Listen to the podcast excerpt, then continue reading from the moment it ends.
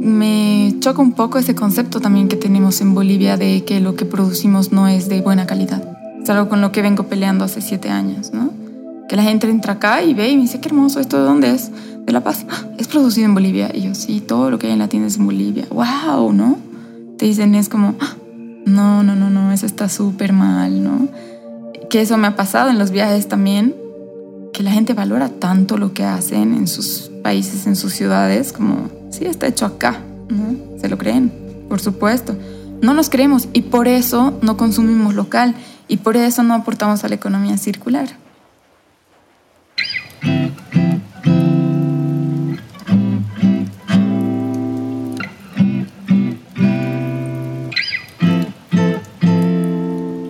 Hola, ¿qué tal amigos y amigas que escuchan Equilibrium Podcast? Mi nombre es Luis Muñoz y mi trabajo es conversar con personas valientes, emprendedores, ultra creativos, deportistas de alto nivel y maestros espirituales para que ustedes puedan inspirarse, relajarse y sobre todo abrir la mente.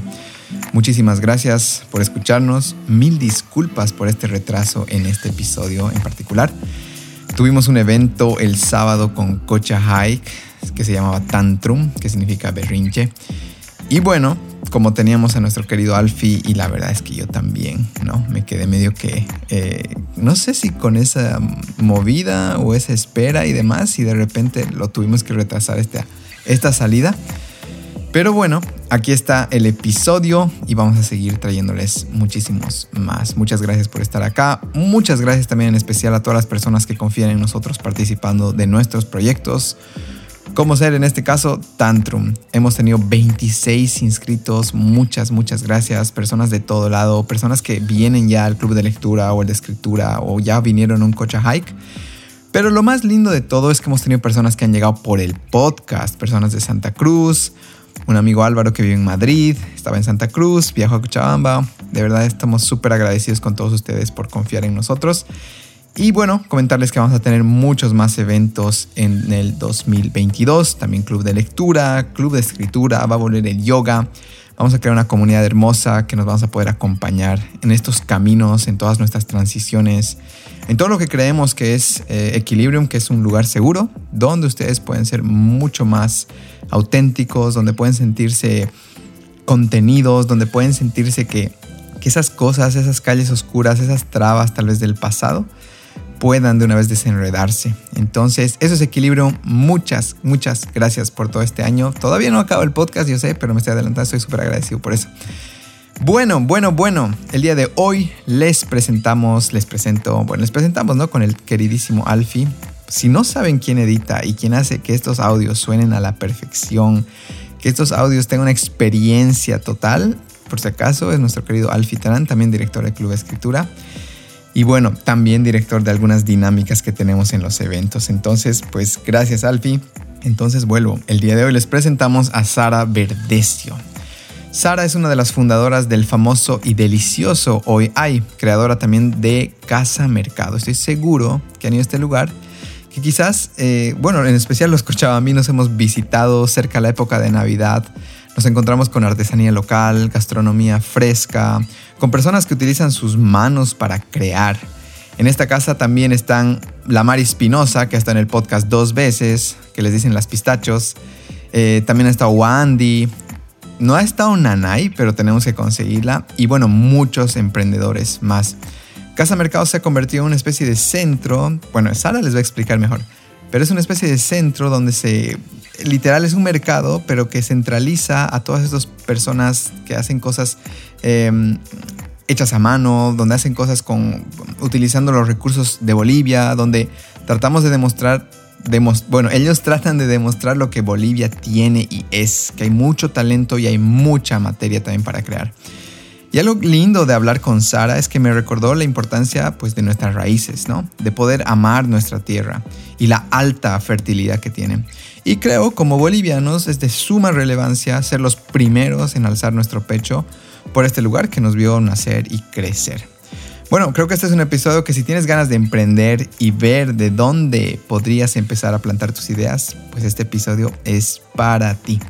Algo, una perspectiva mía de esta entrevista es justamente esto, ¿no? Las raíces, el, reconocer que Bolivia tiene muchísimo, muchísimo potencial y que depende de nosotros, pues, encontrar, ¿no? Las semillas primero dentro nuestro y plantarlas en esta tierra, vuelvo a repetir, súper, súper fértil.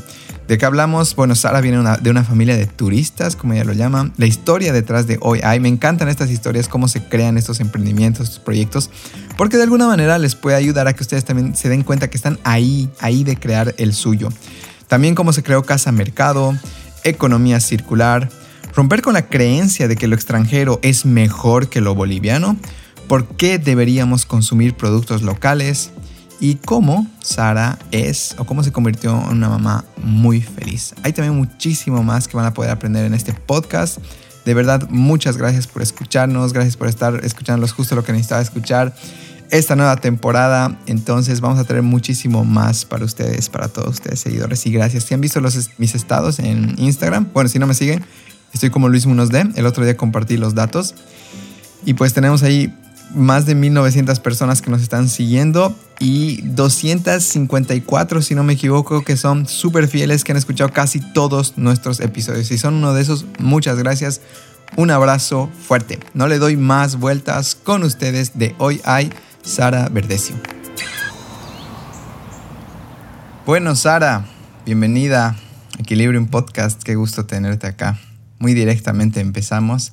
Gracias por, por madrugar con, con nosotros o con el Alfi. Gracias al Alfi igual, que estamos haciendo este tipo de movidas donde queremos cuidar la, la calidad del audio y que no, pues el Alfi ahorita, si bien yo estoy en Barcelona, el Alfi de repente se mueve hasta, hasta hoy hay y porque están ahí, ¿verdad? Estamos en Oyay, sí. Estamos en Súper.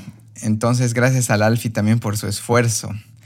Bueno, Sara, Gracias por aceptar primero que nada, de verdad que lo aprecio. No, gracias a ti por la invitación, yo también aprecio eso, me gusta mucho tu trabajo y lo que haces, es genial. Qué bueno, sí, mira que tenemos, bueno, estado la Mari Espinosa, creo que las galletitas de la, de la Isa Bake with Love también están en Oya y demás, o sea que... No, bueno, eso ha pasado un poco. O ya no están, estaban, ¿no ve? Sí, lo que pasa es que hemos creado una confusión sin querer, ¿no? Porque yo era, eh, yo tengo el ahí desde el 2014. Ya. Y el 2018, no me acuerdo ya, lo convertimos en Casa Mercado, porque primero era hoy hay Casa Mercado. Ya. Y de ahí conseguimos esta casa para unirnos entre varias marcas y lo volvimos Casa Mercado. Pero vino la pandemia y no nos permitió continuar en la misma casa. Entonces, en esto de buscar, nos hemos vuelto a separar. Yo he vuelto a hacer el OYAI y les he prestado el nombre de Casa Mercado. Ah, ya. Hay una confusión sin querer. Hay una confusión, sí. Ya vamos a aclarar eso porque de repente tengo igual tengo unas buenas preguntas para esa parte. Pero gracias por aclarar.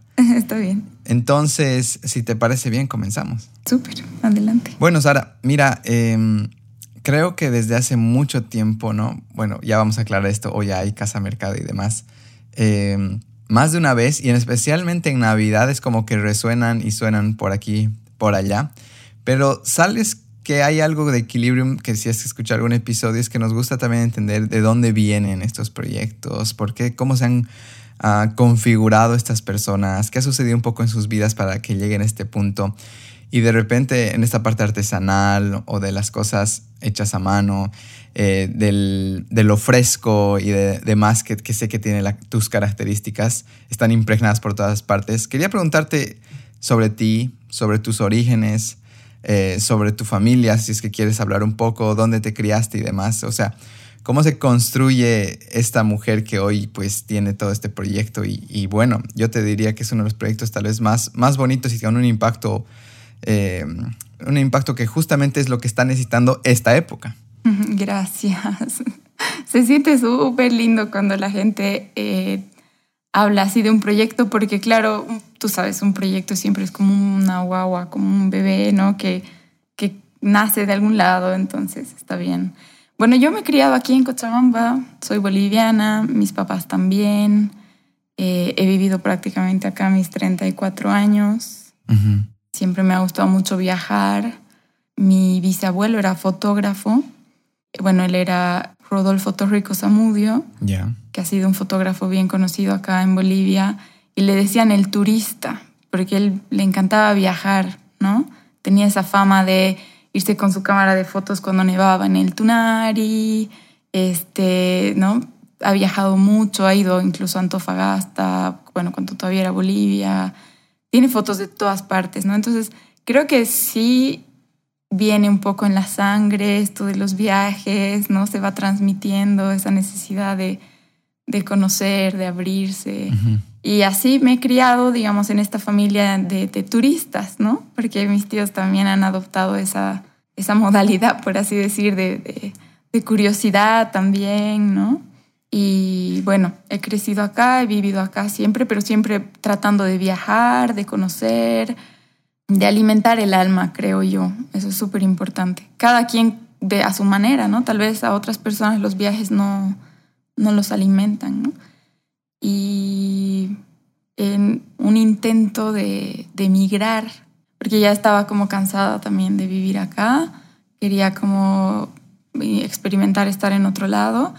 El 2014 eh, fuimos a España a hacer nuestros papeles porque la abuela de mi mamá era española. Ah, ya. Ajá. Entonces de ahí viene un poco, digamos, en ascendencia, ¿no? Y mi mamá sí tiene su pasaporte, todo, entonces dijo, a ver, intentemos para que ustedes tengan una puertita más por ahí, ¿no? Si es necesario. Y el 2014 fue que intentamos, fuimos a España a sacar los papeles. Y con mi hermana, que tenemos solo tres años de diferencia, intentamos quedarnos, ¿no? Allá era como nuestro objetivo. Pero migrar es bien difícil y conseguir un trabajo cuando no eres legal, ¿no? También es bien difícil. Por más de que busques un trabajo o estés dispuesta a trabajar de lo que quieras, ¿no? Porque soy, soy diseñadora gráfica. Ya. He estudiado acá en Cochabamba, diseño gráfico. He estudiado primero ingeniería ambiental, un semestre. Eh, y de ahí me cambié a diseño. ¿no? Entonces, bueno, ahí hemos buscado trabajo de lo que había, no, no específico en la profesión. Pero creo que me ha adelantado mucho al viaje, ¿no? No, no, no, está bien, está bien, seguiremos en esta línea, luego vamos a volver. porque sí me llama la atención y algunas cosas, ok. Súper. Ok, ¿qué sucede acá? Bueno, claro, allá sucede que no había forma de quedarnos, ya estábamos como seis meses. Bueno, sacamos la residencia, que eso fue algo positivo para ambas, pero fue como que ya siendo residentes empezamos a buscar trabajo y era diferente porque por lo menos ya, ya te responden. Al principio no te respondían nada, ¿no? Y en eso mi mami ya se había vuelto antes y pega un, gritito de, de, alerta y nos dice, me quedé sin trabajo, entonces por favor así vengan, me ayudan a montar algo y, y se vuelven, ¿no? Y vuelven a irse, pero así denos una última manito y, bueno, con mi hermana sí, esa frustración de que, uy, ya hay que volver. Entonces, nada, hemos vuelto el 2014 a ayudar a crear algo a mi mami, ¿no? Para que trabaje. Ella es eh, pastelera, repostera de siempre. Bueno, en realidad de profesión es socióloga, pero esas cosas en las que, no sé, no ejerció su profesión y en la casa siempre había algo horneado por ella, ¿no? Desde que éramos chiquitas. ¡Wow! Ya estoy viendo la construcción, qué lindo. Era así como deli, pie, lo que sea. Siempre había algo horneado, tecitos. Mi mamá es la fan número uno del té. O sea, no vive sin un té. Para ella es como su principal alimento. Entonces, ella antes de irnos a, a Europa, hacía pies para muchos cafés acá para el Capreso, para el Cowork, era como su trabajo. Entonces horneaba para estos cafés. Cuando se fue de viaje, estos cafés decidieron ya no comprarle a ella, entonces bueno, al volver dijo, ya tengo que crear algo porque ya no tengo esto, ¿no? Ahí nace lo Yai, ahí nace lo Yai, eh, creado por mi mami, mi hermana, mi papi, es como un negocio familiar, ¿no? Que hemos inventado en base a lo que ella sabe hacer porque era como para ella. Pero nos pasó con mi hermana en esto de crear que no sé si es una fórmula, pero cuando estás fuera de tu lugar es que lo valoras.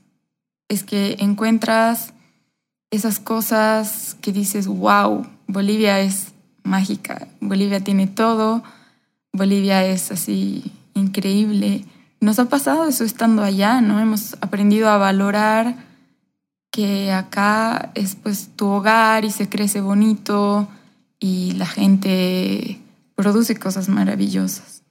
Entonces, nada, hicimos una fusión, ¿no? De lo que hacía mi mamá con lo que vimos que hacían otras personas, pues, ¿no? Hacían cosas tan, tan ricas. Comestible siempre todo, fue como un concepto de la tienda, que todo era comestible, pero ahí empezamos como a indagar entre Cochabamba, La Paz y Santa Cruz y se produce pues maravillas en conservas, en, en de todo, ¿no? Entonces, poquito a poco nos fuimos convirtiendo en esta plataforma, en una plataforma en la que la gente puede dejar su producto para que otro lo disfrute, ¿no? Bueno, ahí, ahí crece lo, ahí nace lo YAI, ¿no? En 2014 así. Ok. Y bueno, hoy hay es justamente porque mi mamá no tenía ganas de hornear todos los días lo mismo. Ah. Y quería así como que se le ocurría bueno. cada día hacer algo, entonces ese día había eso. y también es porque aquí en Cochabamba ustedes se van a identificar igual. Cuando eras chiquito y te mandaban a comprar algo a la tienda, Ujú. en la tienda siempre decía hay pan, em, pero hay todo, no solo pan, ¿no? Y terminabas comprando leche, huevos, queso, este, lo que sea, mermelada, ¿no? Y llegabas a la casa con todas esas cosas. Entonces, al principio, la idea era que se llame iPan. Eh, y en esto de tratar de registrar el nombre y de, de- Nos dijeron que no, que había muchos, muchos negocios con la palabra pan. Y ahí pensando así como, ok, pero queríamos que sea así con el hay, ¿no? Porque te identificas de que hay. Y bueno, saltamos un renglón y era como hoy, ¿no? Hoy hay. Qué bueno, me encanta, me encanta el origen, es como que le da más fuerza Sí. a- al proyecto. Mira, si quisiera ir un poquito atrás, ahí vamos a ir escalando. Sí. Cuando tienes toda esta herencia de, turistas en la, casa y demás, ¿qué, eh, si para ti, bueno, sí, de hecho los, viajes son importantes y de ahí este contraste, ¿no? De decir, sí, los viajes son importantes, pero esta es mi casa, Bolivia. Pero en la época más, o tal vez no en la época, cuando estás haciendo estos viajes, ¿qué, qué empiezas a rescatar de afuera? ¿Qué, ¿Por qué viajar? mm, ¿Por qué a ti viajar te nutre? ¿O cuál ha sido una de tus mayores nutriciones? Tal vez hay alguna experiencia. Em, bueno, Cochabamba, Bolivia en general es, es como, si lo puedo expresar así, como el pasado. Ya. y los lugares donde he viajado son un poco el futuro. Entonces, ¿qué me pasaba? Que llegaba, no sé, a la Argentina, en Buenos Aires, y ves una ciudad que, se- que no para, ¿no? Mm. Así que está en constante monstruo. movimiento, Mm. un monstruo, pero que de pronto en ese monstruo hay rinconcitos creados por una persona para personas del lugar, este, ¿no? Creo que lo que más he visto en los viajes es eso, que la gente valora su hogar y las cosas que se hacen ahí. Entonces vas a un lugar y lo, es como, lo típico de aquí es tal cosa. Eh, lo que más nos gusta acá es esto. Em, no sé, eso es bonito de llegar a un lugar y conocer algún local y que te, que te cuente, digamos, cómo es, qué se hace, ¿no? Entonces ahí es como cuando te está hablando de cosas de, de ese lugar, de, no sé, yo volvía, a, o sea, en mi cabeza volvía a Bolivia y decía, a mí qué me gusta de Bolivia, ¿no? O sea, ¿qué, qué haría yo si, si me pasa al revés? Si llega alguien de otro lado a visitar Bolivia y me pregunta, ¿no? Ujú. ¿Cómo es acá? ¿Qué hay acá? Sí. Pero otras cosas, claro, vas rescatando, como te digo, de diferentes lugares, este avance, este crecimiento, no sé, ese valor a la comida, a sus cosas, pero al mismo tiempo a mí me gusta ese mm, orden, por así decir, porque es un orden y desorden entre sí también, ¿no? Su propio orden tal vez, de lugares así tan bonitos, que entras y te sientes súper cómodo. Y bueno, en ese conocer también, en ese viajar, claro, vas ganando experiencias de, de, de, de lo que conoces, de lo que hablas con otras personas, de... Pero no sé por qué en el fondo tu almita, a mí me pasa, está pues ahí en tu hogar. Y no te voy a mentir, todavía tengo ganas de emigrar. Todavía Está tengo ahí, ganas de emigrar. tu turista Está ahí. interno. Se quedó, ¿me entiendes? Ajá. Siempre está ahí, es chistoso porque siempre estoy como, sí, ya me quiero ir, ya me voy a ir, ¿no? Pero hay algo que te, que te cala acá también, no sé. Es eso, creo. Está lindo viajar, está lindo conocer, experimentar, pero creo que somos súper afortunados en Bolivia de nuestro estilo de vida. Mm. Es, se vive muy bien, ¿no? Ponte, te pasaba que llegabas a otro lado y la gente vive en un departamentito miniatura, Sí. ¿no? Todo así como que tienen que acomodarse ahí y Me incluyo ahorita. te creo porque es así, 35 metros cuadrados. claro. Y, y, y en cambio acá todavía puedes vivir en una casa, por ejemplo, con jardín, Sí. con mascotas, con, ¿no ves? Así, Mm, no es algo inalcanzable no. como en otros lugares, ¿no? Eh, la abundancia que hay en Bolivia, que también me ha pasado darme cuenta de eso, sobre todo en la pandemia, si quisiéramos los bolivianos, porque un poco hemos dejado de lado eso, podemos producir absolutamente todo lo que queramos. En esta tierra crece todo. O sea, ir aquí a los mercados y poder escogerte la fruta que te antojes Uf. casi todo el año es Un realmente un privilegio. Y que todavía, entre comillas, siga siendo orgánico o cultivado de una forma, no sé, ¿no? En cambio, eso en otros lugares no existe. O sea, es más vida de supermercado, más vida de, no sé, ¿no? Incluso en, en- en Sudamérica, o sea, en, en Chile, en Argentina, la comida es totalmente diferente a Bolivia. Y la abundancia puede que haya, pero los sabores son más, según yo, artificiales. No hay esa naranja así que hay acá, No, no, no hay. sé. En Perú sí, fija, obvio, en Perú. Perú también es como Bolivia, ¿no? México igual, pero las ciudades que están, no sé, hay otras que no. Entonces, esa conciencia igual, claro, ha nacido en mí desde pequeña. Eh, he sido scout, no sé si eso influye. Tiene que, puede que He tenga sido, que- ¿no? Ujú. Y de ahí con esto de estudiar ambiental también, ¿no? Ahí ha creado una conciencia en mí desde pequeña igual y que le he reforzado de grande. Entonces un poco eso siempre se ha quedado en mí y en mi hermana igual. Y al hacer la tienda hemos dicho, ok, nada de productos importados, nada de productos artificiales, ¿no? La tienda se va a vender toda la riqueza que hay todavía que se la puede aprovechar aquí, ¿no? Eso también es parte importante porque la tienda es una fusión también, ¿no? De lo que hace mi mamá, como te decía, con los productos. No es solo un salón de té o una cafetería. Ok. Gracias. Gracias por, por llevarnos por ahí. Mira, creo que ahorita estás tocando una fibra muy, muy interna mío. Y qué loco, digo, cómo es la vida. Porque yo no me esperaba escuchar, ¿no? De que de repente sí, yendo, qué sé yo, saliendo de Bolivia, uno empieza a valorar y darse cuenta de, de la misma riqueza que tenemos. Y es, y es algo que, que hay una especie de presión social que, que yo siento, ¿no? De repente... eh, no a veces ves esa hay un es como una imagen que dice algún día voy a estar riéndome de todo esto en un bar de Europa y luego ves al europeo yo pienso no algún día voy a estar en un pueblito de mala muerte qué sé yo llevando agua en, en baldes no entonces es es como que tenemos de los dos lados no y, y algo que pasa acá también es que si bien Latinoamérica, tal vez, o al menos Bolivia, no, tiene, no tenemos todo cuidado por el gobierno, no nos tienen cuidados. No, en Entonces absoluto. es otro tipo de herida, porque acá ya también, como el gobierno los cuida tanto, Mm. o sea, aquí en muchos lugares, si tú eres ciudadano Ujú. y no trabajas, y es como que te van a dar plata y te van a cuidar y todo el seguro de salud. Entonces es como que Mm. también algunas personas, obviamente no todas, pierden ese sentido de lucha. Y algo bien, bien Bolivia, al menos o Latinoamérica, es esas ganas de luchar y de superarse y demás, que Sí. no, no está todo acomodado. O sea, No. ese, ¿no ve? Es un rompecabezas que todos los días tienes que ir resolviendo porque el gobierno no te va a cuidar. No, no, no.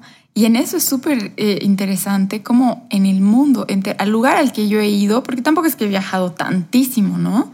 Ujú. Pero me encanta y siempre hay un cochabambino o un boliviano, ¿no? Siempre. Es así, siempre. Y es genial. Bueno, en el mundo entero ya realmente de dónde somos, ¿no? O sea, la migración es, Mm. yo digo, ya tiene que cambiar esa palabra, ese concepto, porque ya el mundo ya cambió, ya no es como antes, que, ¿no? Ahora ya estamos tan mezclados, tan diversos, tan todo que Pero sigue existiendo esto de migrar, ¿no? Y de estar en otro lugar y que no es el tuyo y, de...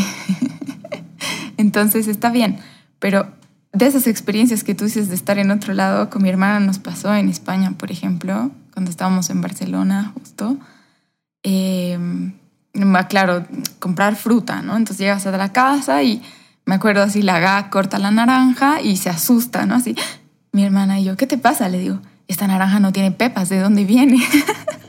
no, y las dos, guau, guau, así como, claro, pues ya es otra cosa, su forma de cultivar, ya, no sé, por eso así, como ahí valoras, creo, esas cositas de acá, o porque tal vez son costumbres con las que has crecido, sabores con los que has crecido, ¿no? Eh, y a mí me hace reír acá con la tienda que vienen extranjeros, bueno, ahora no tanto por la pandemia, te piden un, o sea, te dicen, ¿de qué tienes jugo? Y tú tienes que tomar el jugo de papaya, ¿no? Porque aquí la papaya es gloriosa, ¿no? Mm. Ajá. Ay, no, te dicen una cara así, porque allá es horrible, ¿no? Es así como, no, gracias, no quiero. No, probala, probala, porque hemos estado allá y sabemos cómo es, ¿no?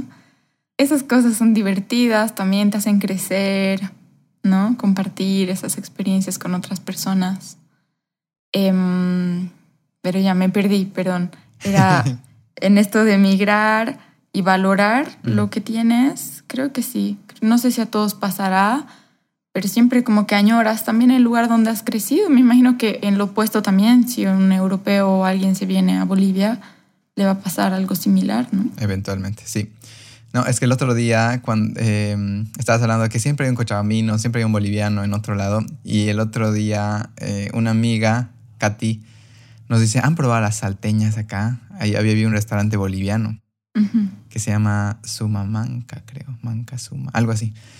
Y el otro día nos hemos ido a comer al lugar y se sentía tan Bolivia, ¿sabes? Y se mm. sentía tan así em, las mesas, lo han ambientado tan bien, la, música y demás, y he dicho, wow, o sea, realmente eh, en, esa, en ese caos, un poco de caos tal vez que, que, llegamos a tener, en ese desorden, claro, tú dices, tus mismas raíces están tan acostumbradas a haber crecido en ese campo, si quieres, que se siente cómodo. Y de alguna manera sí, sí se sentía cómodo y obviamente acompañan los sabores. Hemos pedido sopa de maní. Eh, sí, y exquisita la sopa de maní. Y el otro día igual me pedí una salteña de ahí y he dicho, wow, o sea, qué cosa que nunca vas a encontrar esto en ningún lado y demás. Obviamente, no quiero desprestigiar, la gastronomía española también tiene lo suyo, como todo lugar. Como todo lugar. Pero realmente la boliviana, no sé, obviamente te está hablando aquí un boliviano, pero... Claro, hemos crecido con esos sabores, con esa comida, ¿no? Pero en Barcelona hay harto boliviano sí, sí, te encuentras. En España, ¿no? Mm, sí, en España se ha, mudado mucho. Pero bueno, quiero cerrar esto también pensando de que hay personas, creo, que también tienen la, no sé, la ilusión de que una vez que te vas se te resolvió todo y que Bolivia es un desastre y demás.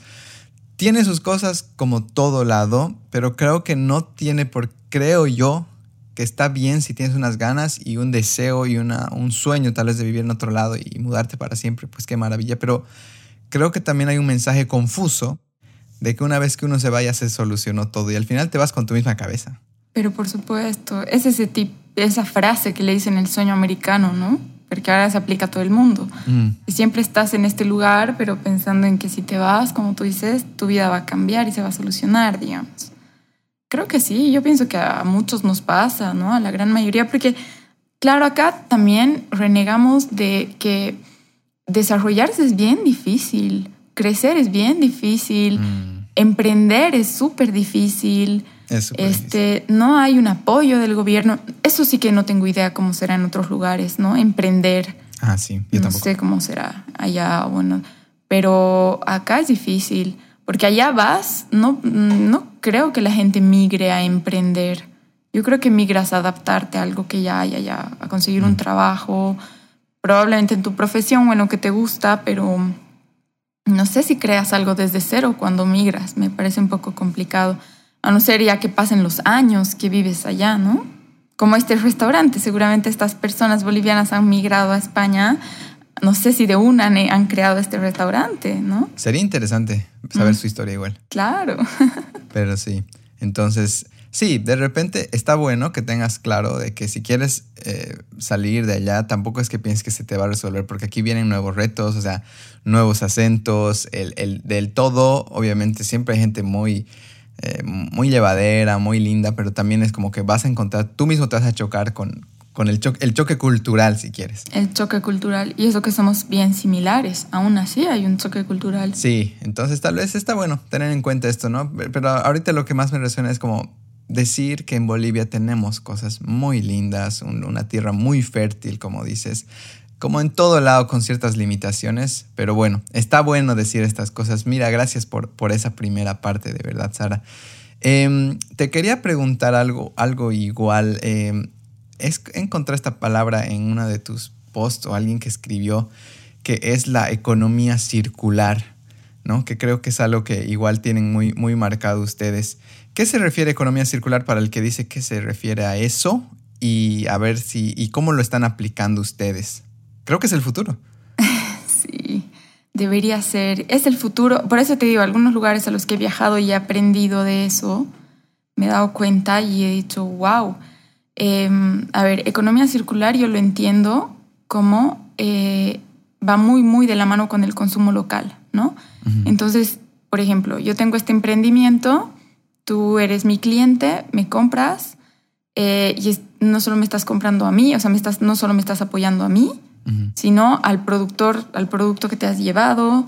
Eh, y ese productor también con ese ingreso de que yo estoy vendiendo va a ir a comprar su mercado, eh, a la casera de acá y va a seguir consumiendo acá, digamos. O sea, se genera un círculo entre nuestra economía, pero la economía circular solo funciona, eh, me parece, no soy economista, no, no, entiendo de conceptos más allá, sino te estoy diciendo lo que yo percibo como economía circular, es generar un círculo entre tu consumo y las personas que están a tu alrededor para que todos podamos seguir creciendo en lo que estamos haciendo, mm. ¿no?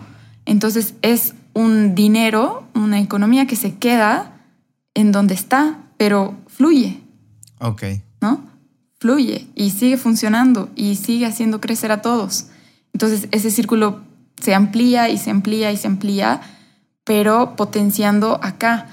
Yo no sé si una economía circular puede funcionar si tú compras un producto que viene de Tailandia. Mm. Porque puede que lo estés ayudando al que ha importado el producto, pero ahí se quedó no hay como cerrar el círculo, ¿no? Ok. No hay como cerrar el círculo. En cambio, si estás comprando local, esa, esa economía sigue acá. Entonces ayuda a crecer al que está acá creciendo, digamos. No sé, es un poco redundante, pero lo veo así.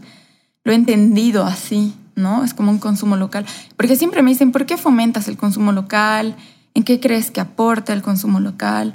Y es eso, o sea, si tú me estás comprando, no solo me estás comprando a mí, sino a la señora que cultiva verduras acá, porque yo le vendo sus verduras y ella puede seguir cultivando porque le llega platita, puede seguir cosechando, este, sembrando o produciendo con los productos envasados lo propio, ¿no ve? Eh, y siempre creo que consumir local o apoyar no solo comestibles, por supuesto, ahí nace Casa Mercado también, eh, eso es bien interesante, porque, claro, no solo producimos comestibles en Bolivia, se produce de todo. Y si tú aportas a esta economía, a que el dinero circule acá entre las personas que estamos acá, creciendo, va a seguir creciendo. No estás aportando a monstruos que importan, no sé, productos, como te digo, que además generan una huella de carbono bárbara. Ahí me, choca un poco ese concepto también que tenemos en Bolivia de que lo que producimos no es de buena calidad.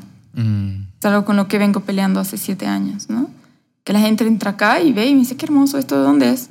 De La Paz. Ah, es producido en Bolivia. Y yo, sí, todo lo que hay en la tienda es en Bolivia. ¡Wow! ¿No? Te dicen, es como, ah, no, no, no, no, eso está súper mal, ¿no? Mm. Que eso me ha pasado en los viajes también, que la gente valora tanto lo que hacen en sus países, en sus ciudades, como, sí, está hecho acá. se lo creen. Se lo creen. Nosotros no nos creemos. Por supuesto. No nos creemos y por eso no consumimos local y por eso no aportamos a la economía circular. Tal cual.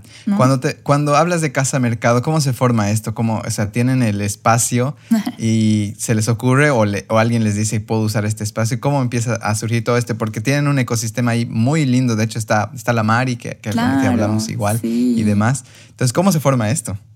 A ver, bueno, la tienda se llamaba Hoy hay Casa Mercado.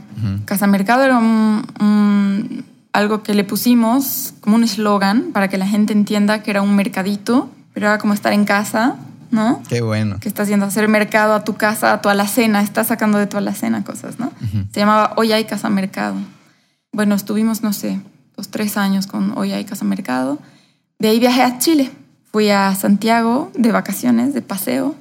Y en Santiago me enamoré de un barrio que se llama el barrio Italia, que es un barrio de casas antiguas que en su momento habían estado abandonadas. O sea, de pronto la gente ya no vivía en ese barrio y habían un montón de casas grandes que estaban súper abandonadas.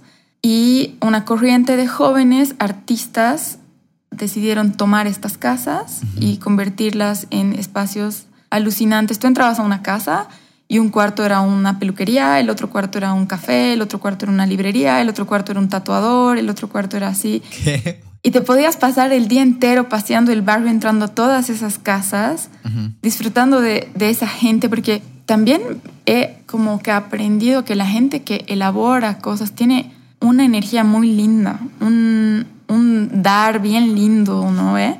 Entonces, no sé, como que se, se mueve como comunidad ahí, ¿no? No, volví fascinada con el concepto. Ellos le llaman powerhouse. Es como el concepto del que yo he conocido allá. Powerhouse. Entonces llegué con esa idea y me encantó. Y yo en Oyay tenía muchos proveedores a los que admiraba por las cosas que hacían. ¿No? Era así como, wow, esta persona produce increíble, me encanta, ¿no? Entonces, claro, lo vendíamos en la tienda. Volví y media cuadra más allá de la tienda había una casa hermosa, antigua, enorme, abandonada. Justo. ¿No? Entonces me reobsesioné con esa casa. Dije, no, esa casa tiene que ser algo, pues tiene que ser un powerhouse, ¿no? Ajá. Y eh, fui como que bajando a papel el proyecto y dije, no, a ver, ¿a quiénes, ¿a quiénes invitaría a que sean parte de este proyecto? ¿Hasta quiénes me gustaría? Y claro, ahí dije, ya, yo soy la que tiene comida, que hayan otras cosas totalmente diferentes, pero que las produzcan acá. No sé, pues ropa, este, cosmética, ¿no? Así. Y de ahí le comenté el proyecto a la negra, Andrea, que ella es la, eh, digamos, ella me traía granolas, aceite de coco, eh, no sé, producía un montón de cosas ella, era así, súper interesante. Además también producía ciertas cosas para el cuerpo como cosmética, pero yo no las vendía porque me cerré solo a comestibles, ¿no? Ah, y le encantó el proyecto. Y me dijo, ya, neta, yo me sumo, hagamos. Y ahí fue como que creció todo con ella, con la Negris. Y ella me fue recomendando, me dijo, ¿qué te parece esta marca? Que estas chicas hacen tal cosa. Y bueno, le conté de la casa que había ahí y me dijo, a ver, averigüemos. Y dimos con la dueña y la dueña se asombra, ¿para qué quieren mi casa? ¿De ¿Por qué les interesa esta casa vieja si la quiero demoler más o menos, no? Ya. No, tan bella la casa, es enorme la casa. Al final aceptó, aceptó alquilarla y claro, nuestra idea era, porque era un alquiler carísimo, es una casa enorme, era que entre todos nos volvamos una comunidad y entre todos paguemos el alquiler de la casa. Y que cada cuartito sea una, una tiendita, ¿no? Así nació Casa América. Y el nombre fue chistoso porque, claro, Powerhouse, ¿no? Qué feo, ¿no? O sea, es como bien gringo, no sé, el, inglés era así como, ¿qué, se puede llamar? Y rompiendo un poco con la línea. Claro, ¿no? era que se puede, casa mercado, lógico, es una casa, iba a ser un mercado, iba a haber de todo. Entonces ahí como que ya, bueno, yo me quedé con el Oyay y Casa Mercado se quedó con todo, ¿no? Ahí y ahí fue creciendo, ahí aparecieron las pistacho también, ¿no? Ahí fueron una de las primeras de, de ser parte del... Queríamos una florería, queríamos una tienda de ropa, pero ¿qué pasaba? Los emprendimientos chiquitos en Cochabamba eh, para un emprendimiento chiquito es bien difícil volverse un poquito más grande y crecer y tener un espacio físico porque ¿qué implica? Implica pagar un alquiler, implica crear un fondo de empresa, mm. implica impuestos, implica Y acá, en Cochabamba, que yo sepa hasta ahora, eh, no te apoyan en eso. No es como, ok, eres chiquitito, te voy a ayudar, abrí tu tienda y vemos cómo te va.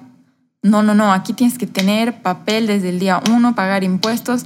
Sí hay ciertas figuras como régimen simplificado, por ejemplo. Entonces ahí era como, a muchas de las chicas les decíamos, abrí un régimen simplificado, eres artesano, pero para poder hacer crecer el proyecto tenía que haber una mamá primero que dé la cara por los demás también, tal vez.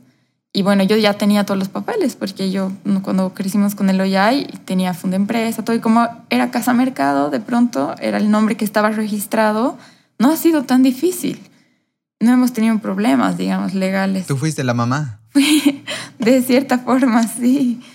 Y es bonito porque en Casa Mercado han nacido negocios que no existían, que alguien ha dicho, ya, yo, yo me animo. La negra misma no entró como disfruta, que era su marquita, sino creó Nanay, que es esta marca de cosmética tan alucinante que tiene ahora, ¿no? Sí, Nanay, de hecho, en un campamento de Cocha Hike nos apoyó. Mira. O sea que un saludo, un saludo a la negra. Sí, y de ahí, bueno, las Pistacho tenían su proyecto como diseñadoras de interiores, pero su tiendita ha crecido con, ha nacido con Casa Mercado, mm. ¿no? Eh, después estaba Tot, Lemon, se llamaba antes.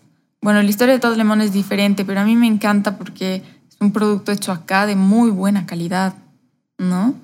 Eh, son estas carteras, estos bolsos hechas como de plástico reciclado, que también el trasfondo del proyecto es bien bonito. Pero bueno, ella importa y no tenía tienda en Bolivia. La gente no conocía lo que ella hacía en Bolivia. O sea, muy poco, ¿no? Se animó a tener su tienda también en Casa Mercado, ¿no? Y así poco a poco se sumaban emprendimientos súper lindos. Una vez que abrimos, creo que hemos empezado cuatro, eh, ya era como, ah, me interesa, qué lindo, yo también quiero ser parte de este proyecto. Entonces, claro, ya ponían sus tienditas, pero ¿qué pasaba? Es difícil emprender en Bolivia, en Cochabamba, sobre todo nuestra economía es bien diferente y creo que los cochabambinos estamos acostumbrados a, a otro tipo de consumo. Nos gusta consumir lo que viene de afuera, nos gusta consumir en cantidad y barato, ¿no? vamos a la cancha normalmente a comprarnos nuestras cosas. Entonces, eh, luchar con eso, que yo creo que hasta ahora todos los emprendedores chiquitos siguen luchando, es difícil. No es imposible, se puede, porque Casa Mercado creció y siguió y, y se ha abierto y ha crecido y tiene alas ahora así de las ferias, ¿no? Que invita a miles de emprendedores a participar de sus ferias ya que los conozcan. Eso fue re lindo igual, como era una casa tan grande, había espacio para todos. Entonces empezamos a hacer estas ferias y wow, era así, eran días enteros de, que la gente te conozca y qué lindo esto y em, como que empiece a valorar más lo que hay, a conocer más lo que hay, ¿no? Y ahora nos reímos porque hay un montón de ferias todo el tiempo. Todo el tiempo. En Cochabamba. Y es hermoso y dices, wow, mira, antes no pasaba esto y ahora sí. Entonces no te das cuenta que generas una ola sin querer. Así generas una ola y, va creciendo la ola, ¿no ve? Sí, ustedes han sido los pioneros. Han empezado a, a mover. Habían feriecitas, ¿no? Se hacían feriecitas itinerantes, pero así como masivas ya no. Sí, Casa Mercado es un proyecto súper lindo que nos ha costado un montón porque, bueno, después vino la pandemia, ¿no? Eso creo que a todos nos ha movido el piso, pero así mm. tremendo. Y en eso la dueña nos pidió la casa, ¿no? Nos dijo, bueno, pues si no les va bien, cierren. ok, señora, muchas gracias. Al punto, la señora. Este, hasta luego. Eh, y bueno, obviamente en la pandemia a todos nos ha pasado cosas diferentes. Entonces, todas las chicas que éramos parte de la casa, que eso ha sido sin querer también, no, no, no era nuestra intención ser solo mujeres. Eso te iba a decir, de hecho es mi siguiente pregunta, mucha energía femenina. Sí, sí. Eh, eso es bonito acá, como que no sé si es nuevo, porque antes yo no lo sentía, yo he crecido acá siempre y más bien siempre sientes que no puedes apoyarte mucho en otra mujer, pero re sí, completamente las cucharombinas, eso me encanta. Y en general en todos, tú dices, somos luchadores, es verdad, y lo hemos comprobado el 2019, lo hemos recontra comprobado, somos súper luchadores aquí, o sea, es así, pero claro, entre mujeres, de pronto se dio, de pronto todas éramos emprendedoras mujeres en la casa, ¿no? No era algo, como te digo, eh, que lo habíamos planeado, se ha dado nomás. Pero hay ese apoyo, es muy lindo, esa, ese tipo de comunidad entre mujeres. Sí. Y yo creo que eso viene mucho de nuestras raíces, bien atrás. Si tú miras en los pueblos, Ujú. Uf, hay tres se crían entre mujeres. Es así, ese apoyo hay un montón. Entonces, así, bueno, en esto de cerrar Casa Mercado, hay un montón de casas abandonadas en Cochabamba, enormes, vacías, pero aún así no hemos podido encontrar nuestra casita juntos. Y cuando encontraron esta donde están ahora, se nos hizo muy chiquito para el Oyay, porque ya tendríamos que compartir cocina, porque Huiza también quería crecer a la cocina. Y me parecía súper atrás mano el lugar, ¿no? Era como, uy, aquí nos perdemos, ¿no? Me dio miedo, me dio miedito. Entonces, bueno, ellas dijeron, no, no, nosotros queremos estar acá. Estaban todas de acuerdo. Era súper, seguimos compartiendo ahí la energía, pero bueno, que cada uno siga su camino. Y ahí va otra vez, qué chistoso, eh, mis ganas de emigrar. Mm, Entonces yo digo, bueno, cierro un capítulo que es Casa Mercado, que siga creciendo, ya está ahí, está súper lindo. Yo voy a volver a intentar irme. ¿no? Pero nada, sigo acá. Estás en y eso. el Oyaí sigue acá y estoy en eso, sí. ¿Dónde está hoy ahora? Estamos en la Plazuela Recoleta, en la acera oeste, Plazuela en Recoleta. la planta baja de un edificio, sí. Ok, para que la gente también se vaya, porque yo creo que tienen que darse una vuelta. Mira, eh, gracias por contarnos toda esta historia y sí quería decir algo de esta energía femenina, como que se junta y, y hace literalmente un pequeño mercadito. Y es algo que creo que los hombres tenemos que aprender de las mujeres también, creo que es esto de la paciencia. ¿ya? Yo creo que también el trabajo artesanal, el trabajo eh, que los hombres tenemos una mente tal vez demasiado acelerada o queremos lograr o queremos demostrar y demás, que en eso mucho nos perdemos y no tenemos esta capacidad de usar las manos. Y por eso yo creo que también la energía que se está formando ahí, y tú dices, ¿no? Estas personas tienen algo. Y claro, utilizan tanto sus manos, que es algo que se está perdiendo, porque ah, claro, antes tú tenías que cocinarte, tú tenías que lavar tus verduras, todo a mano. Todo. Pero hoy en día, muchos hombres, que a veces también me incluyo, trato también de, de un poco equilibrar esa energía femenina que, que tengo, de decir, ok, esto se hace lento, esto toma tiempo, no necesito gastar en todo y pagar en todo, porque hay una tendencia, creo yo, al menos en hombres, que queremos como que solucionar porque no queremos usar tanto nuestras manos. Sí. Y claro, también tiene que ver con que yo creo que los hombres, igual por todo, por cómo igual ha evolucionado el mundo y demás, nos han pedido, no puede ser tan sensible. O sea, yo creo que ya está cambiando esto. Ya está cambiando porque los abuelos y tal vez antes, mira, tú vienes aparte de un background de un abuelo artista, porque si era fotógrafo, con una sensibilidad mucho más a flor de piel. Eso es una gran ventaja, pero la mayoría de las personas igual vienen de backgrounds con un abuelo muy duro, que le ha tocado. Demasiado duro y ha tenido que ser lo que ha podido y trabajar en una fábrica y. ¿no? y sacar una familia adelante o a todos sus hermanos. Entonces, Mm. me parece que lo que está haciendo, bueno, hoy hay, lo que han hecho con Casa Mercado y demás, es un gran ejemplo también de cómo el mundo y los hombres en especial necesitamos más energía femenina, un poco equilibrarnos con esta paciencia, con esta capacidad de recibir igual. Porque de por sí, si te das cuenta, cuando ves una mujer está dentro y le puedes preguntar, sientes una, algo que te va a recibir más. De repente un hombre no es lo mismo. Entonces, Mm. me encanta el ejemplo que han puesto de que la energía femenina, mira lo que qué pasa cuando se junta. Entonces, yo creo que hoy ese es igual el camino el que el mundo tiene que ir un poco. Por eso también todo este tema del, del feminismo y demás. O sea, es, Sí. es una, es una corriente importante para equilibrar lo que, lo que se desequilibró.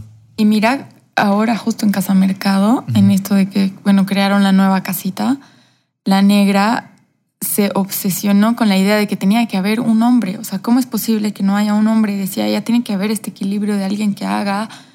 Eh, y hay, hay, hay un montón de hombres que hacen cosas con las manos. Y bueno, apareció este chico, yo no lo conozco a él personalmente, pero tiene, hace zapatos. Y ahora en Casa Ah, Mercado hay una, hay chino. Calprich, que es esta tienda de zapatos, ¿no? Ujú. Entonces, claro, y la negra igual, no tiene que haber un tatuador, así, un tatuador, un chico que tan- O sea, claro, ella quería ese, ese romper con ese o mezclar, ¿no? Que haya ambas cosas. Y me parece súper interesante, ¿no? Obvio. Pero en esto de producción, o sea, en Cochabamba, muchos de mis proveedores de productos eh, comestibles son hombres. Eso es bien lindo. Hacen cosas así geniales, conservas, quesos. Eh, hay proveedores así, hombres que hacen cosas maravillosas, comestibles. Tal vez va por ahí. no sé. Solo conozco a ellos, ¿no? Pero sí, todavía es, bien difícil. Eh, esto de seguir fomentando el consumo local y que la gente lo entienda, lo veo mucho como el futuro. Me parece que si viajas a otro lugar muy desarrollado, no sé, pues Suecia, Noruega, estos lugares, mm. bueno, en España igual se consume mucho local, o sea, la gente valora muchísimo lo que hace. En Perú, en Perú han trabajado un montón, su marca país también. Sí. O sea, el peruano es súper orgulloso de lo que produce y lo que hace, pero les ha costado muchísimo. O sea, como que el gobierno ha cerrado un poco sus fronteras y ha dicho, ok, aquí se produce y se produce porque crece, ¿no? Algo así tal vez tendría que pasar en Bolivia, no sé. Sí, lo lograron porque son mundialmente famosos. Sí, sí, lo lograron, lo lograron.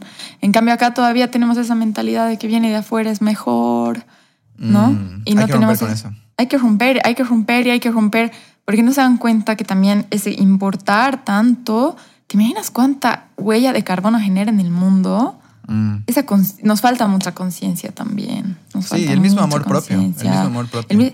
Exacto, valorar qué estás consumiendo, qué entra a tu cuerpo, qué es, de dónde viene, quién lo hace. A mí eso es lo que me encanta de la tienda. Te puedo decir quién hace cada producto, los conozco. Me encanta saber que estoy comiendo un producto conociendo a esa persona. ¿Quién lo hace? Eso generan las ferias también. Es bien lindo le estás comprando directo al productor, entonces te está hablando de su producto tal cual es, tal cual como lo ha hecho, ¿no? Eso es muy... Y con una pasión, ¿no? Un amor que nadie más te lo va a dar. No, porque vas al supermercado, agarras un producto, no tienes ni la más remota idea de quién lo ha hecho, de cómo lo ha hecho. Mm. de dónde viene, no sé. Sí, sí, hay que romper. Y me gusta que ustedes estén en ese trabajo ya desde hace tanto tiempo y lo, lo estén logrando. Y creo que igual con este podcast igual tienen una gran intención de que las personas se den cuenta que adentro y que esta persona que hoy nos está escuchando diga, oye, sí, yo también podría, ¿no? Yo también tengo ganas, yo también, también me importa mm. algo. Y mira, yo, Dime. Dime, dime. Es que ahorita me has despertado algo que siempre he pensado de Cochabamba, pero Dale, dale. Ahora es que lo mío es un poco se sale. Mira, eh, qué genial es en Cochabamba. Una temporada no funcionaban las franquicias. Se abrió McDonald's, por ejemplo, y no, acá no funcionó, ¿no? ¿Por qué? Porque estamos cerrados a nuestro... Nos gusta lo que producimos de comida, por ejemplo, nos gusta comer la comida de acá, ¿no? Es como, en ese sentido, el cochabambino sí es como súper local, así, voy a comer mi comida, lo que... Y hay ahora empresas de hamburguesas alucinantes creadas acá, que les está yendo su Burger House, por ejemplo, o no sé, negocios de comida, así que emprenden en Cochabamba hay un montón que nacen desde cero, ¿no? Es una creación de acá, tal vez con conceptos de, de afuera, puede ser, obviamente, todo, pero esas, eso de franquicias un poco acá no funciona como en otros lugares, digamos, ¿no? Creo que los cochabambinos somos así como, no, no, no, eso, eso es nuestro. Es verdad. Sí, no, y al mismo tiempo eso es lo que quería contar era que en esto de en estas ganas de decir esto es nuestro y empezar a valorar. Tal vez hemos ido muy bien por la comida, ahora falta por otros caminos más. Pero, por ejemplo, yo te cuento que he estado igual en, talleres eh, con otros. Fui a un retiro de Ismael Cala que costaba así como dos mil dólares, así, cosas así, ajá, que dices, esta experiencia sí o sí me cambia la vida porque es de afuera y porque vale así, era en Costa Rica. O sea, fue una experiencia hermosa, no voy a decir no, que no fue hermosa, pero sabes qué, he ido también a, talleres de personas allá o he estado con terapeutas allá o, en nuestros mismos proyectos Equilibrium, que tenemos el, el Cocha Hike y demás. O sea, yo te digo que hemos creado ya hace tiempo cosas que afuera están haciendo y la están vendiendo como si fuera la octava maravilla y en Bolivia igual tenemos gente muy capaz, muy capa en lo que hace. Entonces tenemos que empezar a mirar tal vez más adentro y decir como que vamos a jalarnos todos, todos. en vez de creer que hay, de que todo está afuera mejor. Sí, Entonces, igual esto con la migración, o sea, hay mucha gente que sale, crece y ese crecer y traerlo acá, me parece re lindo. Sí, si es que tienes una intención de, viajar y capacitarte y volver, igual me parece algo muy, muy bonito, ¿no? Muy, muy honorable. Sí, sí. Entonces creo que ahí está el, ahí está el trabajo y, de verdad que, aprecio que ustedes ya la hayan estado haciendo hace tanto tiempo. Y mira, yo más de una vez he estado ahí, me he dado una vuelta y demás, y, nunca, mira que ahorita la siguiente vez que pase por allá voy a, voy a ir a saludarte. Sí. Pero de verdad, gracias por eso, Sara. Mira, tenía una pregunta un poco más fuera de tal vez de, contexto este que nos hemos metido en este tema. Te veo una mamá muy feliz. ¿Ya? Sí. Y quería preguntarte, em, ¿qué, ¿por qué tengo esta pregunta o esta sí, este cuestionamiento es que veo también que hoy en día la maternidad igual está muy, muy cuestionada, muy de repente es que ya no, ya no quiero ser mamá. Hay muchas personas que han decidido, y está bien, puedes decidir no ser mamá, pero también he conocido por, lo, por los proyectos que tenemos a personas que como que de repente se volvieron mamá y, y dijeron, ah, ¿no? Como que mm. hay, un, hay una cosita, hay una espinita, pero de repente a vos, al menos en lo que he podido ver, te veo una mamá muy feliz. Y no sé si tienes, cuáles son tus perspectivas de la maternidad hoy en día, porque sí, tenemos un público femenino en equilibrio principalmente. Mira. Que seguramente también nunca toco este tema y he dicho, una mamá a ver, a ver, a ver qué me dice. Wow, sí. O sea, sí es verdad que la maternidad te cambia la vida, pero a mí me la ha cambiado de una forma muy bonita. Es, no, no sé si es algo, no sé cómo explicarlo, o sea, no, no sé si es algo que lo tenemos dentro, porque te dicen, no, pues la mujer está hecha para ser mamá, ¿no ve? Pero yo siento que ha cambiado muchísimo eso, justo lo que comentas, con cómo eran las mamás antes a cómo somos las mamás ahora, ¿no? ¿Por qué? Porque, por ejemplo, mi mamá era mamá al 24/7, o sea, ella era profesional, todo lo que quieras, pero ha sido mamá y solo nos ha criado, ¿no? Mi abuelita, lo mismo. Su, su, papel en la vida era ser mamá.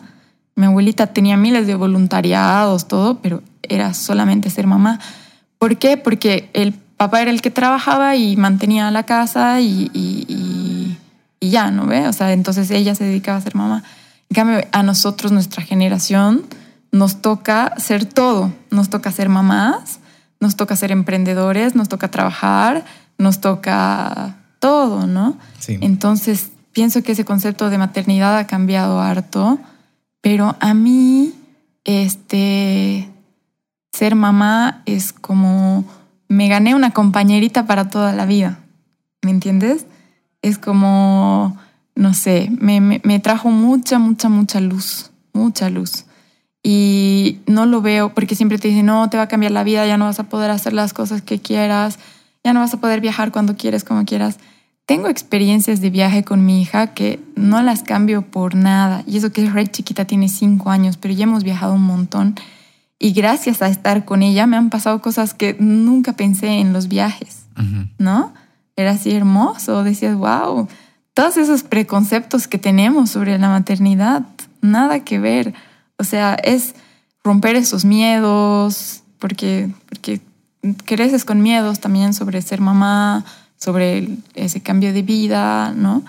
Yo más bien creo que me ha dado muchísima luz Qué lindo. ser mamá. Así como me ha ido también un poco a, querer seguir creciendo, mejorando, eh, no sé, como ese impulsito más bien a, a seguir adelante, a, eso me decía la Pau Salinas. Desde que he tenido mis hijas, tengo turbo, dice. Sí, sí, exacto. Tengo ahí un motorcito que está a tu lado ahí que no para, que quiere hacerte funcionar todos los días, ¿no?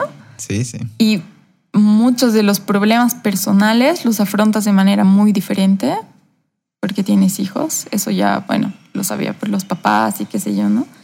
Entonces, no sé, sí soy una mamá feliz. Y creo que es un, regalito, pues, el que nos llega, ¿no? Que hay que saber eh, aprovecharlo de una manera positiva, justamente eso, que, que, sea tu motor, que no sea tu traba, que no sea tu ancla, digamos, ¿no? Es cuestión de perspectiva. Sí, es cuestión de perspectiva, que sea tu alita, ¿no? Gracias, gracias por ser una mamá feliz. Definitivamente eso le va a hacer mucho bien. Además, Elena, ¿no? Elena, ¿sabes qué? Es impresionante como son esponjitas. Y yo creo que el futuro del de, mundo está pues en ellos, ¿no ve? Entonces, si tú estás criando una guagua con pesadez, si tú estás criando una guagua como, ay, el mundo está hecho mierda, ¿y ¿para qué te he traído? Mm. No, no, no, todo mal, no, todo mal. Más bien a, esta, a este granito de arena que acaba de llegar a este mundo, creo que hay que criarlo pues con todo el amor del mundo y más bien para que sea una de estas personas que mm. aporte, que no reste al mundo, ¿no? Es un futuro. Entonces, si, si, si desde chiquititos los educamos de otra forma, a crecer así como con mucha empatía en este mundo, va a ser el cambio, pues si no, no. Si no, no. Y dicen, no, son chiquititos, no, no, ellos no absorben nada, no entienden nada, no ubican nada. no, no, no, todo lo contrario, ellos ya saben todo, solo que hay que sacarlo de ella de adentro. Gracias, gracias por eso. Gracias de nuevo por ser una mamá feliz. Definitivamente necesitamos más, más, más mamás felices y, y ese ejemplito, pues seguramente si alguna de acá que está escuchando dice, bueno, ahora sí, quiero ser una mamá feliz.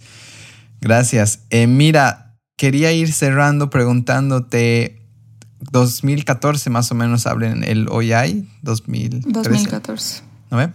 Eh, ¿Cuál ha sido tal vez la lección más importante en todo este tiempo? Hasta el día de hoy? ¿Qué, qué, qué, qué, ha cambiado en ti que dices, sí, yo pensaba de esta manera y creo que ahora esto es lo que quiero enfocarme, lo que, lo que es importante para mí? Mm, creo que perseverar, he aprendido mucho, ¿no? Que es importante. Pero no te voy a mentir que justo ahorita, en este momento, estamos pasando por una crisis con el OII, ¿no? De saber cómo continuar. Mm. No sabemos cómo continuar porque mm, es difícil, Bolivia está bien difícil, ¿no? Entonces, eh, sobre todo acá en Cochabamba, esto de seguir perseverando en que la gente entienda el concepto y, y, lo valore y consuma y se genere pues más economía, es bien difícil, ¿no? Pero sí, algo que valoro en todos estos años es esa perseverancia en, en saber que lo que estás haciendo está bien, en creer en lo que, lo que hay ahí adentro que ha nacido es pues lo que tiene que ser, ¿no? siempre te dicen adaptate al cliente, no que el cliente se adapte a ti. Y creo que yo he roto con ese concepto acá porque era como, no, no voy a vender un producto que el cliente quiere consumir solo porque viene de otro lado. Quiero que entienda el cliente más bien que lo que se está produciendo acá es increíble, por más de que cueste más carito este ketchup artesanal que el ketchup del, del mercado, ¿no ve? Entonces he aprendido mucho eso, a perseverar, a creer en que lo que tienes ahí, ese foquito que se te prendió, es el que tienes que seguir, en escuchar esa tu intuición, ¿no? De decir, wow, sí, tengo que, ¿por qué? Porque es ese granito de arena, esa conciencia, ese generar conciencia también me gusta harto, aunque siento que no crece mucho, de a poquito esa olita la siento cada vez un poco más. En generaciones tal vez un poquito menores a, a mí, veo que las chicas vienen con su bolsa de tela, por ejemplo, wow, dices que bien, así ya al fin, ¿no? Un poquito se está ahí cambiando. No sé, eso se aprende, se aprende que pues que no está todo dado, no está todo hecho, no está todo armado, es el día a día el que hay que seguir luchando, es el día a día el que hay que seguir creciendo, es el día a día en el que hay que alimentarse a uno mismo y decir, ok, lo estás haciendo bien, si otra persona no te lo dice, tú para ti, así, lo estoy haciendo bien, es lo que quiero, ¿no? Eh, tal vez romper con esos conceptos de, que nuestros papis nos crían un poco como, bueno, en mi caso no, absolutamente no, pero a mi alrededor sí, como, no, tienes que ser doctor, porque te va a ir bien siendo doctor, ¿no ve? Eh, no, no es así. O sea, sé lo que tienes que ser, lo que quieras ser, qué es lo que mejor vas a hacer, ¿no? Eso a mí me da un poquito de miedo ahora, porque digo, ¿qué hago si no tengo el hoy ahí? Creo que me gusta mucho lo que hago acá, entonces, ¿cómo cambiar eso también, no? Cómo volver a, buscar qué, te gusta. Creo que va por ahí. Como aprender a, valorar lo que te gusta hacer, que lo vuelvas. Siempre te dicen, ¿no? Que tus hobbies sean tus trabajos, tal vez. Idealmente. Gracias, Sara. Gracias por perseverar. Definitivamente, ayer estaba escuchando un podcast y decían, los millennials tenemos algo instalado igual que es un problema, que es si no es en magnitud, si no es gigantesco, como que no vale. Y el hecho que tú digas, yo quiero perseverar y estamos ahorita pasando un momento bajo y demás, pero tengo claro qué es lo que a dónde estoy yendo o qué quiero decir, qué mensaje estoy transmitiendo, me parece igual muy valioso, porque no se trata todo el tiempo de que, y es verdad, preguntas un millennial, está ahí triste, dice que no estoy haciendo impacto en el mundo, dice, ¿no? No he hecho algo así gigantesco. No, el impacto, el impacto es hormiguita, el impacto es de hormiguita y es como esa gotita que genera una ola y no te das cuenta que estás generando una ola. Hay que perseverar. Gracias. Gracias, Sara. Qué gusto charlar contigo. No, gracias a ti, Luis. Muchas gracias. Espero que hayas disfrutado igual la entrevista. Y, nada, a la, orden. Sí, justo ayer hablaba con, una amiga esto de que hablar las cosas es bien lindo porque te hace escucharlas a ti mismo después. Necesitamos. Entonces está genial, me encanta, me encanta esto, sí. Sí, que esto sea un impulso y espero que también llegue a las personas que tengan que llegar para que igual alguien se vaya por allá o alguien empiece a hacer algo diferente y se inspire también en esta historia. o sea que gracias, gracias Sara. Te mando un abrazo fuerte y cualquier cosa igual, sí, al servicio. Estamos en contacto. Que estés muy bien. Igual. Gracias Sara. Adiós. Chao, chao Luis. Chao, chao.